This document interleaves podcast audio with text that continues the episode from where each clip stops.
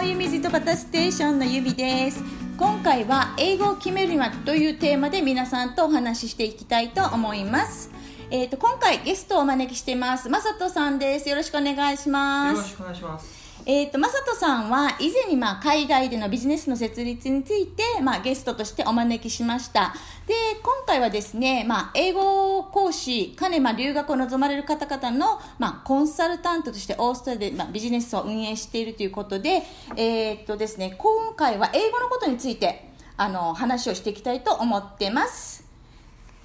回のエピソードで3つのことについてまさとさんと対談を踏まえながら皆さんと話をシェアしていきたいと思います。で1つ目がですね英語のマスターの資格を得るまでの道のり。で2つ目に英語を向上させるための秘訣。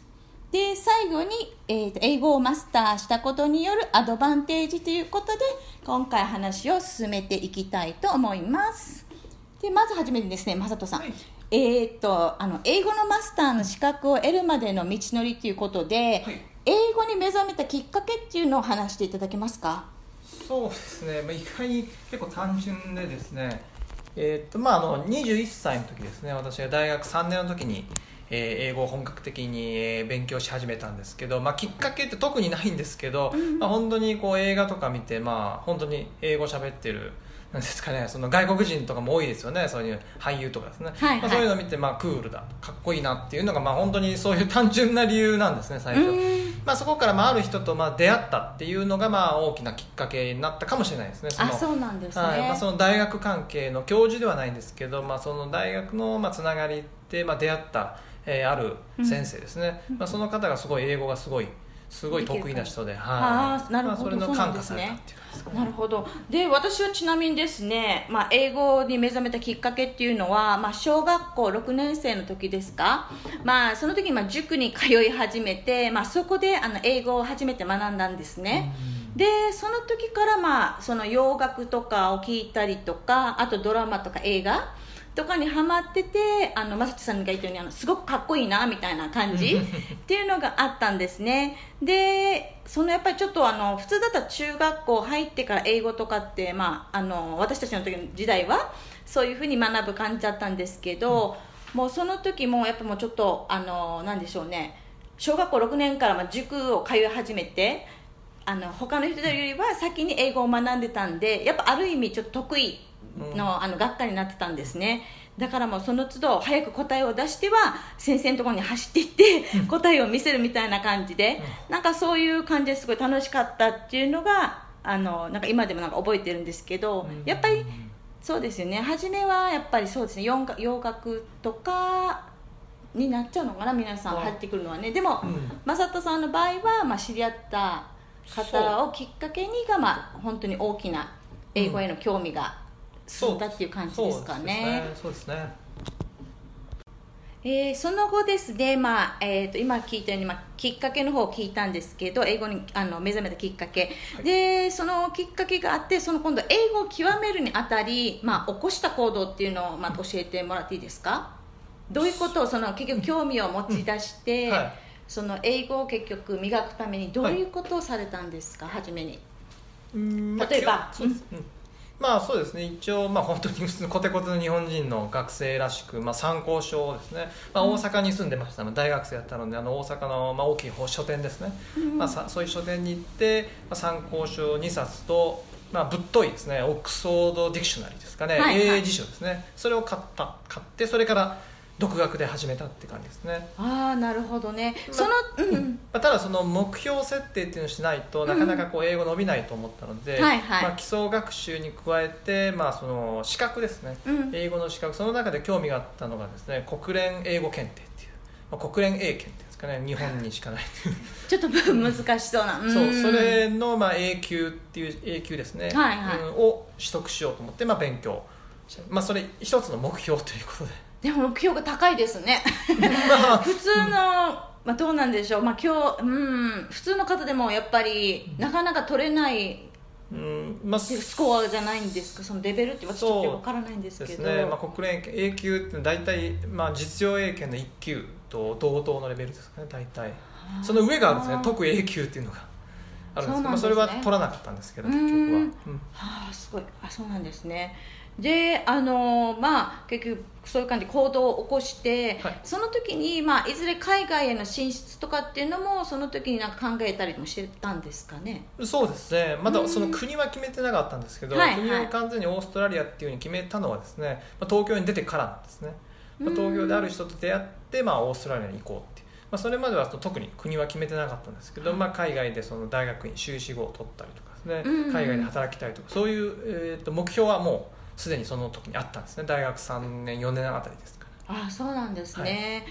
はい、うん。まあその時はまあ国は決めてなかったということですけども海外へもとりあえず進出しようという形でも決まってたという形なんですね日本にいた時点で。そうですね。うん。でえー、っとまあオーストラリアを結局選ばれたということなんですけどであの大学院の方に行かれたんですかね。そうです、うん、であのその時に今勉強されているなんか一番大変だったっていうことがあったらお話しいただけ、うん、していただけますか？そうですね。やっぱりその、まあ、英語がちょっとこうきつかったっていう経験っていうよりもですね、まあ、どちらかというとアルバイトと、まあ、その課題ですね。課題に追われるっていうその両立がすごい大変でした。ねまあ、これは直接英語っていう意味ではないんですけど、まあ、英語ももちろん苦しんだこともあるんですけど、例えば、まあ、プレゼンテーションとかですね、まあ、僕の修士課程のプログラマーはほぼ95%ぐらいネイティブ、まあ、オーストラリア人とかニュージーランドとかアメリカ人ばっかりでアジア人っていうのは僕以外に行っても本当に23人ぐらいしかいなかったんですね。あそうだったんですか、まあ、ある意味恵まれてたんですけどね英語を伸ばすには。で、まあ、そういう中でその個人のそれぞれのプレゼンテーションっていうのはすごいもう緊張ちなみにそのプレゼンテーションっていうのは、まあ、一つのプレゼンテーションどれぐらいの時間ぐらいでそのそうですね。ですか10分とか。もっと長いんですね。セミナープレゼンテーション30分ぐらいですかね1人。1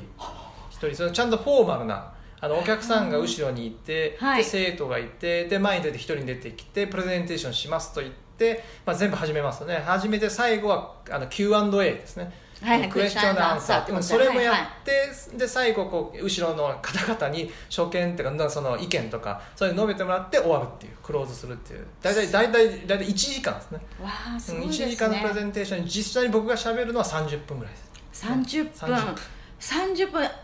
えー、私今プレゼンテーションでも10分でもなかなか意外としゃべるのって大変だと思うんですよ、うん。はい、それを30分間それをかなりの数をこなしましたかそういうプレゼンテーションっていうのは大学院の時そうですね練習しましたね、はい、やっぱりその、初めに比べるとやっぱりそのちょっとやっぱりあの数をこなせばやっぱりいいプレゼンテーションがやっぱりできていくような感じでしたか？そうですね。自信もついてとかで、はい、そうですね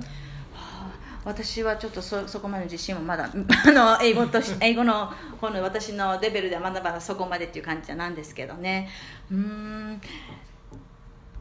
では、えーと、次にまあ2つ目の英語向上するための秘訣ということでお聞きしたいと思います、えーと、私もオーストラリア渡った際に、えーと、英会話学校ですか、をあの行ったことがあるんですけど、今現在は、まあ、いろいろなんでしょうね、まあ、オンラインとかまた YouTube とかで、まあ、あの必ずしも語学学校行かなくても、まあ、独学でもあの勉強できるという形じゃないですか。であの私が英会話学校に行って思っ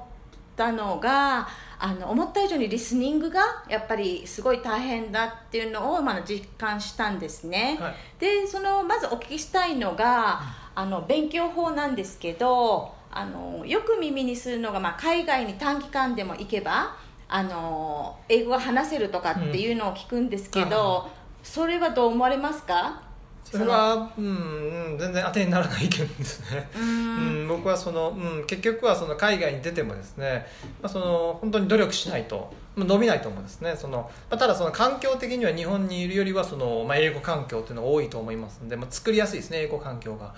なんですけど、まあ、英語学校に海外に行ってって言ったからといって、まあ、結局はその、まあ、なんですか先生が一方的にしゃべるっていうスタイルが多いんですね。で、結局生徒は皆さん外国人なんで英語をまあこれから学んでるってことなんで、まあ、上手じゃないですよね、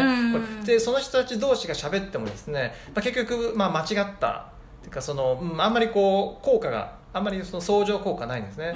先生とこう、えっと、なんですかインタラクションですかね、はいはい、相互にこう、えー、喋ったりとかそういうなんかアクティビティとかそういうするような英語学校だとかなり伸びるとは思うんですけど、まあ、そういうのばっかりではないですよね。なるほどね、やっぱ生徒同士だけでも、まあ、結局あの、まあ、初級とかレベルにもよるでしょうけど、まあ、生徒同士だけ話してると、それが、まあ、結局コミュニケーションが取れればいいだけの話であの文法的に間違っていようが、まあ、そういう意味ではちょっとやっぱりあのちゃんとした適切な英語は学べてないということですよねきっとね。やっぱ先生と、あの話す上とか、まあ、ネイティブの方と話すなら、まあ、どっか間違いがあればそれをまたね指摘っていうのはあるしやっぱりその特に外国人の、まあ、生徒同士が話してる英語っていうのはそれそれだけでやっぱなかなか英語は上達は本当にスキルを英語のスキルを磨くんだったらそれだけでやっぱ上達できませんよね。足りないですね。その間違いを指摘するっていうのをまあこうやればですねいいと思うんですけどなかなかまあその楽しむ会話を楽しむだけとかですね、ねはいはい、緊張とかそういうなんかシャイっていうのをなくすためにはまあいいと思うんですね。なるほどね、であとですねあの、まあ、語学学校に行った際なんですけど、まあ、まず初めにテストを受けさせられてあのそのテストのスコアごとにあのクラス分けをされるような感じだったんですけど、うん、まあ、ほとんどまあ全ての講師は、まあ、あのネイティブのスピーカーのあの英語のスピーカーの先生だったんですけど、英語のレベルの、まあ、初級者とかでもあのネイティブの先生がいいと思われますか？ネイティブスピーカー。それはどう思われますか？正人さん、まあ、僕の個人的な意見としてはですねあんまりふさわしくないかなと思うんですね、まあ、そのネイティブの講師っていうのはおそらくその,、まあ、その外国人のそれぞれの,、まあその弱いとことかその苦手なポイントとか、そういうのを知ってる知り尽くしているようなそういった先生だったらまあ話は別なんですけど、はい、まあ、意外にこう同じナショナリティですね国籍の人の、うん、えー、すごい上手な英語上手な人から学ぶ方がですねまあ、本当のそういう意味では英語を学びたい。早く学びたいんであればですね、うん、同じ国籍の人の上手な人から学ぶんがいいと思いますね。そのすごい初級レベルの方にはですね。特にああ、うん、なるほど。でやっぱりそのネイティブスピーカーがまあ講師だとすると、どれぐらいの例えばレベルだったら、あのネイティブスピーカーの先生でも多分幾分そのね、あのビルドあの 何でしょうね、はい、もっとスキルをレベルを上げることができると思います、はい、やっぱ中級とか以上にならないと基本的にはその僕が思うにはですね、うん、その中級といいますかその英語の文法の基礎。基礎と基礎語彙レベルと発音、はい、発音。っていうのはもう基本的にはもう問題ない。この3つが揃ってる状況であればネイティブから学んでもすんなりあのその何ですかね本当に英語力がビルドアップするっていうことなんですね。それにその一つその3つの文法と語彙と発音、うん、このこの一つでも欠けててどれかがダメであったらですねネイティブから学んでもですねそこだけがいいとこだけは伸びてダメなとこはずっと伸びないまま気づかないままどんどんどんどんこういっちゃうんですね。それていっちゃうんですそうなるとこのできないとこはずっとできないままもういいやってなってしまうんですね。そうなると、後で気づくんですね。後悔するんですね。例えば発音持ってやっていけばよかったとまあ、結構遅くなるんですね、はいはい、遅くなればなるほど発音矯正で難しくなるんですああなるほどね、やっぱ発音矯正っていうのはやっぱりある意味じゃ大大切っていうか大切ですね。結局そう発音いや発音よりも喋ればいいとかよく言うんですけど それはちょっとうん無理があるかなっていう思うんですね。ああそうなんですね、うん、まあ特にまた私は日本人っていうかねあのなんかその舌を使ってねやっぱ発音するっていうことがないんでやっぱりすごいそこでやっぱりとてもあのなんでしょうねある意味大変な思いがするんですね。でなかなか通じないっていうかやっぱネイティブの方に一生懸命一生懸命ってもやっぱ発音をちゃんとした発音してないために、もう結局最終的には書くような感じで私はこのことを言ってるようなの言ってるのよっていうことであの後で理解してもらうということもやっぱあったんですね、過去に。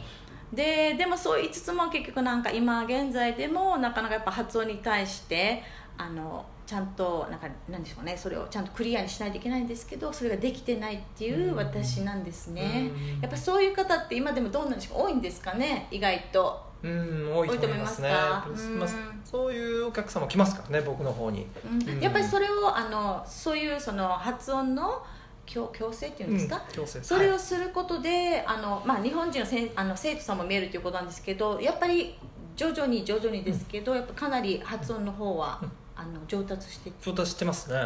で発音を上達して矯正できると、まあ、リスニング能力が伸びるんですね、リスニング能力が伸びるっていうかそう、うん、だ耳が良くなるとか悪いんじゃないです。もともと耳は良ければ良いんですね。だからな,、なぜ英語が聞けないかっていうと自らその発音ができないから聞けないんですその発音が分かってなければそれは全部雑音として流れていくんですね。雑音。たとえそれが聞こえたとしてもその耳が悪ければ話は別なんですけど耳は聞こえますよね。聞こえはいはい、聞こえるんであれば分かるはずなんですね。それが分からないっていうことは、まあ、まあ2つの理由ですね。その発音ができてない、はい、もしくはまあ本当にスピードが速すぎるとかアクセントが強いからついていけないとかこの2つですね。これ外的な理由で基本的にはその発音ができてないね、うん、私多分発音ができてないだな。私耳が聞けてるからちゃんとそうですね、耳が良ければですね。うん。そういうことなんですね。わかりました。であとですね今度次に、えーとまあ、日本人が英語を勉強する上で一番の弱点でそれを極めるためにはどういったことをすればいいですか？特に日本人は何が一番あの英語で弱点とされてると思いますか、うん、リスニング、まあ、スピーキング、いろいろありますよね、松尾さんが思うっていうか生徒さんとか。そうですね。どうですか？スピーキング、根本的にやっぱ基礎だと思うんですね 結局。あの、まあ、日本人の方はまだその文法は分かってるとかですね。文法はすごい得意で,、はいはい、その読み書きができるとかよく言うんですけど、僕はこういろんな生徒さん見てきたんですけどそもそも文法が文法自体がですねぐらついてる方多いんですね。結構基礎文法。本当に中学校の文法ですね、まあ、中学校の文法ができてればですね、うん、まあ、その本当は喋れるはずなんですね。ではいはい、で喋れないっていうことはどういうことか文法をまず固めてじゃあ喋れないって何が問題かってやっぱ発音がきちんとできてないってことですね。すごい日本的な喋り方なんですね、日本的な喋り方ってのはつまりその母音がすごい強くて、はい、子音が弱いんですねだからそのということはどういうことかというと喋ってて最後の一番重要な母音母音じゃない子音ですね。子音の語尾。語尾が聞こえないんですよネイティブにとっては。その日本人が喋る。だから日本人が喋ってる英語っていうのは綺麗に喋って一見クリアに喋ってるように見えて、うん、ネイティブが理解できない理由っていうのは子音が弱いんですね。ということは語尾が聞こえないんですうん、まあ、そういう練習を僕はこうさしてるんですね。の生徒さんにはですね。なるほどね。やっぱり基礎やっぱりそうなんですね基礎。そうですね。なるほど。なんですが。じゃああと、えっとまあ、3つ目に入る前に最後の質問なんですけどあの独学している方に英語を勉強する上でのアドバイス、うん、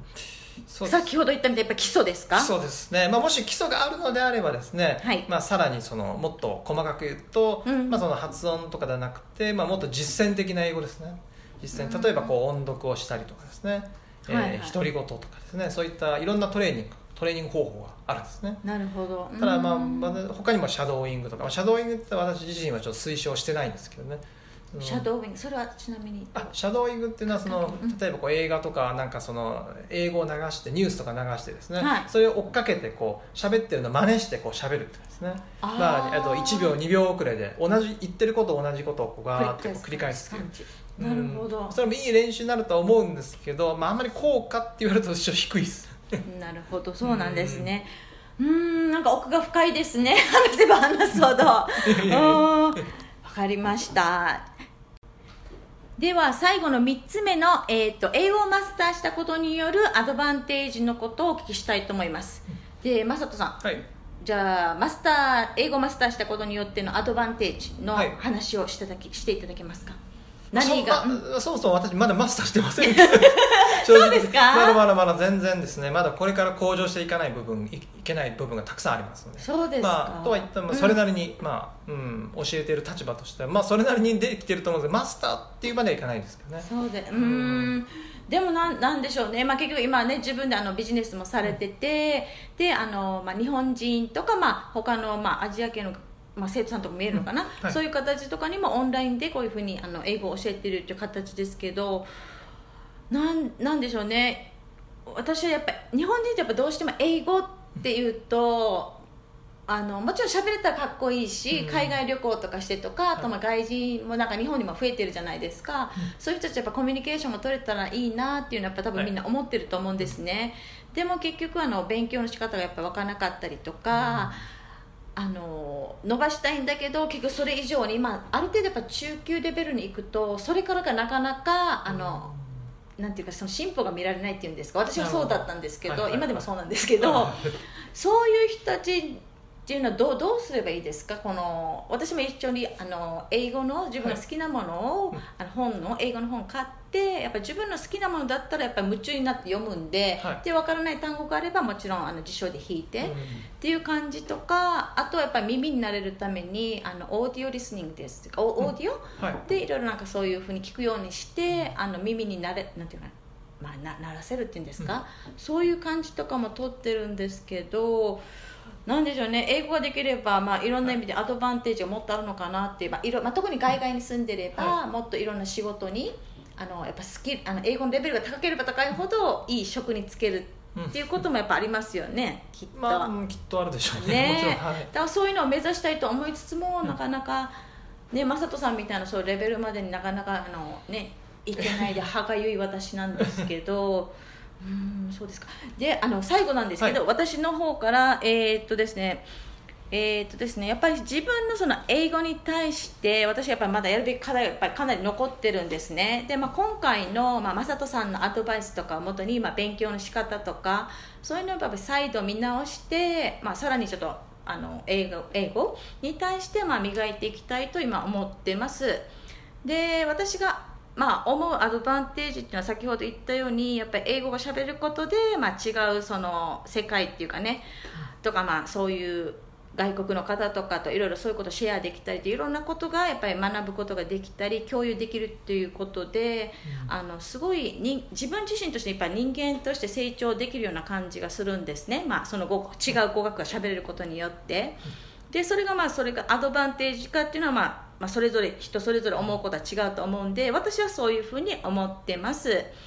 であのー、なんでしょうね。まあその人こ英語とだけとこのこだわらず、まあ、他の語学でもやっぱりあの話せるっていうことは、まあ、いろんな意味でもっと世界も広がるでしょうし、まあ、いろんな機会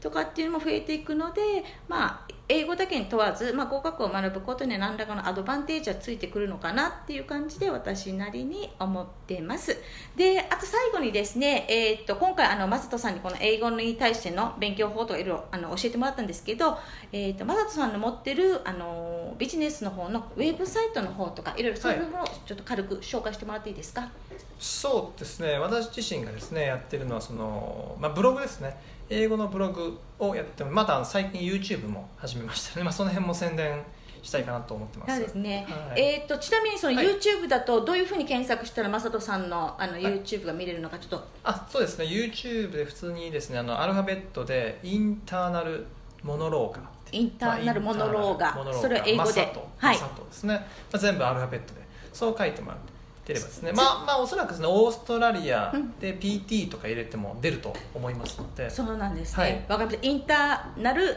モノローグマサット、はいそうね、っていう感じであの入れてもらえばそれ出てくるっていうこともあるのでとりあえず YouTube あの私も見させてもらった見せてあの見させてもらったんですけどあのとてもいい感じ仕上がってるのでぜひ皆さんあの見てください。でそれからまたそのブログの方にもリンクするような感じでいけるんですかね、そうですね。YouTube の方にあの、ね、リンクの方貼ってますので、はい、じゃあ YouTube を通してあの皆さんそれからまたあのブログの方とかにもリンクできるようなのであのまたあの雅人さん質問がある際は、まあ、そこを通してあの直接あのやり取りしてもらえるとあのいいかなと思ってます、えーと、では、えーと、今回じゃあこれで、えーと、終了したいと思います。ではありがとうございます。